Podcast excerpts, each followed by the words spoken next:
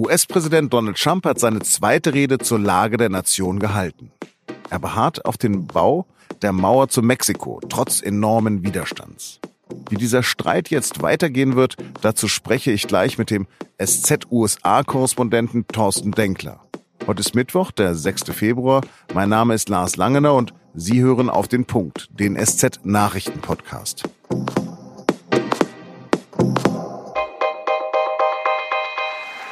Members of Congress, the state of our union is strong. Eine One-Man-Show, ein Millionenpublikum. Das sind eigentlich die Momente, die Trump am liebsten hat. Dienstagabend stand wieder ein Thema im Zentrum. Simply put, walls work and walls save lives. In the past, most of the people in this room voted for a wall but the proper wall never got built. I will get it built. Mauern funktionieren und Mauern retten Leben. Das erklärt Trump den versammelten Abgeordneten beider Kongresskammern. Und dann sagt er noch, ich bekomme sie gebaut. Trump will also weiter um diese Mauer kämpfen, die 5,7 Milliarden Dollar kosten soll.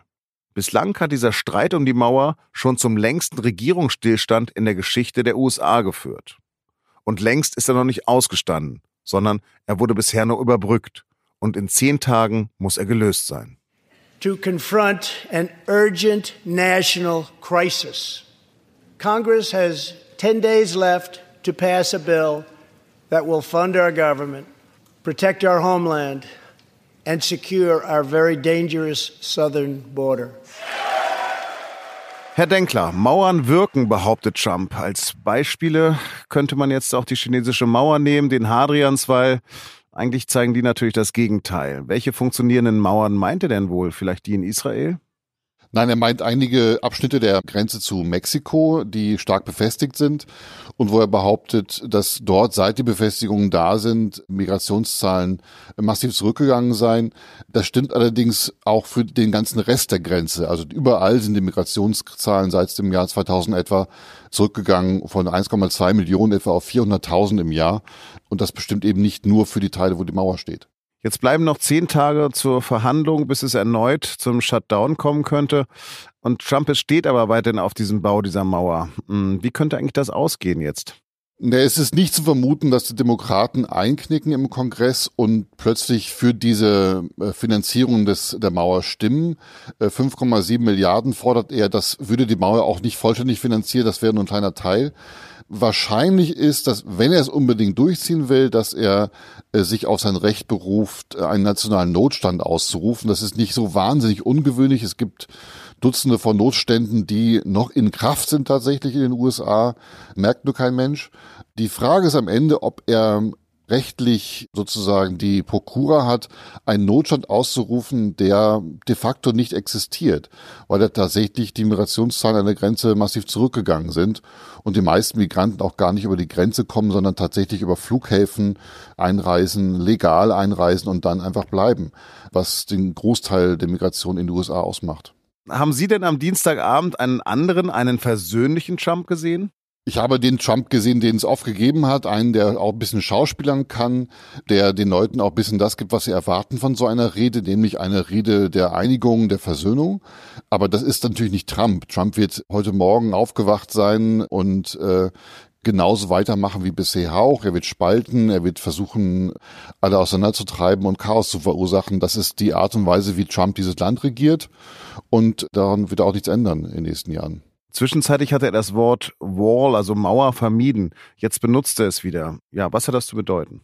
Na, er hat das vermieden, um sozusagen zu versuchen, die Demokraten dazu zu bewegen, ja nicht dann nicht einer Mauer zuzustimmen, sondern einer, einer Begrenzung, einer Barriere zuzustimmen in den Verhandlungen um die Finanzierung dieser Barriere. Aber die Demokraten wussten natürlich sehr wohl, sobald sie dem zustimmen, wird Trump natürlich herumposaunen, dass er das Geld für seine Mauer doch bekommen hat. Jetzt weiß er einfach, dass das von Demokraten nicht bekommt und lässt das wieder. Trump ist ja dafür berühmt, dass er nicht mit der Wahrheit nicht unbedingt ganz genau nimmt. Wie war denn das jetzt eigentlich bei dieser Rede? Naja, auch da, die Faktenchecker der Washington Post haben äh, etwa 30 verschiedene Stellen seiner Reden ausgemacht, die zumindest fragwürdig sind. Viele Unwahrheiten, viele Halbwahrheiten. Ein Beispiel, er hat behauptet, dass in seiner Präsidentschaft äh, etwa 600.000 neue Jobs geschaffen worden sind. Tatsächlich sind etwas über 400.000 neue Jobs geschaffen worden. Aber ob das was mit einer Politik zu tun hat, ist dann auch sehr, sehr schwer zu beziffern, weil der Jobboom in den USA ja auch schon unter Obama angefangen hat. Also in, in solcher Qualität sind seine Falschbehauptungen. Er übertreibt gerne, er, er legt Statistiken gerne sozusagen in seinem, in seinem Sinne aus. Was war denn für Sie das Bemerkenswerteste dieser Rede? Dass er glaubt, dass er den Atomkrieg mit Nordkorea verhindert hat? If I had not been elected President of the United States, we would right now, in my opinion, be in a major war with North Korea. Ja, das war schon ein starkes Stück, dass er gesagt hat, wenn er nicht gewählt worden wäre, dann äh, gäbe es heute wahrscheinlich einen großen Krieg zwischen Nordkorea und den USA. Das ist natürlich eine unfassbare Übertreibung. Interessant war zu sehen, dass er durchaus versucht hat, äh, sozusagen dem Rat seiner Berater im Weißen Haus zu folgen und zumindest zu versuchen, versöhnliche Töne anzuschlagen. Er hat ja weite Teile seiner Rede wirklich auch abgelesen, Wort für Wort, genauso wie ihm das seine Leute aufgeschrieben haben. Das war ungewöhnlich und an den wenigen Stellen, wo er abgeschweift ist, da war aber dann noch schnell der alte Trump, der dann durchkam und auch äh, zum Beispiel auch das Ende der Ermittlungen gegen sein Wahlkampfteam gefordert hat, was äh, Nixon schon mal gemacht hat, auch ohne Erfolg. Vielen Dank für das Gespräch, Herr Denkler, und beste Grüße nach New York. Vielen Dank. Und jetzt noch drei Nachrichten, die heute wichtig sind. Andrea Nahles will Hartz IV abschaffen. Kern ihres Konzepts Sozialstaat 2025 sei ein Bürgergeld, so die SPD-Chefin. Dabei will sie zum Beispiel die Bezugsdauer für das Arbeitslosengeld 1 für ältere Erwerbslose verlängern. Es soll auch weniger Sanktionen geben.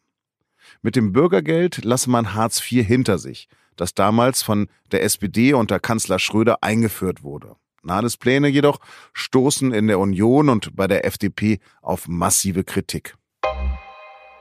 Achteinhalb Jahre nach der Love Parade-Katastrophe hat das Duisburger Landgericht das Strafverfahren gegen sieben der zehn Angeklagten eingestellt. Die drei weiteren Angeklagten lehnen eine Einstellung ab. Sie hatten eine Geldauflage in Höhe von etwa 10.000 Euro bezahlen sollen. Deshalb läuft gegen sie der Prozess weiter, aber im kommenden Jahr drohen viele der verhandelten Straftaten zu verjähren. Bei der Katastrophe starben 2010 21 Menschen. Mehr als 650 Personen wurden damals verletzt. In der katholischen Kirche werden immer mehr Missbrauchsfälle bekannt. Nach dem Skandal um pädophile Priester und die Vertuschung von anderen Fällen wird jetzt vor allem über sexuelle Gewalt gegen Nonnen gesprochen. Papst Franziskus hatte gestern erstmals den Missbrauch von Nonnen durch Kleriker eingeräumt. Dabei bezog er sich unter anderem auf die französischen Johanniter. Diese hatten bereits vor Jahren Verstöße gegen die Keuschheit eingeräumt und waren auch wegen Pädophilie in Verruf geraten.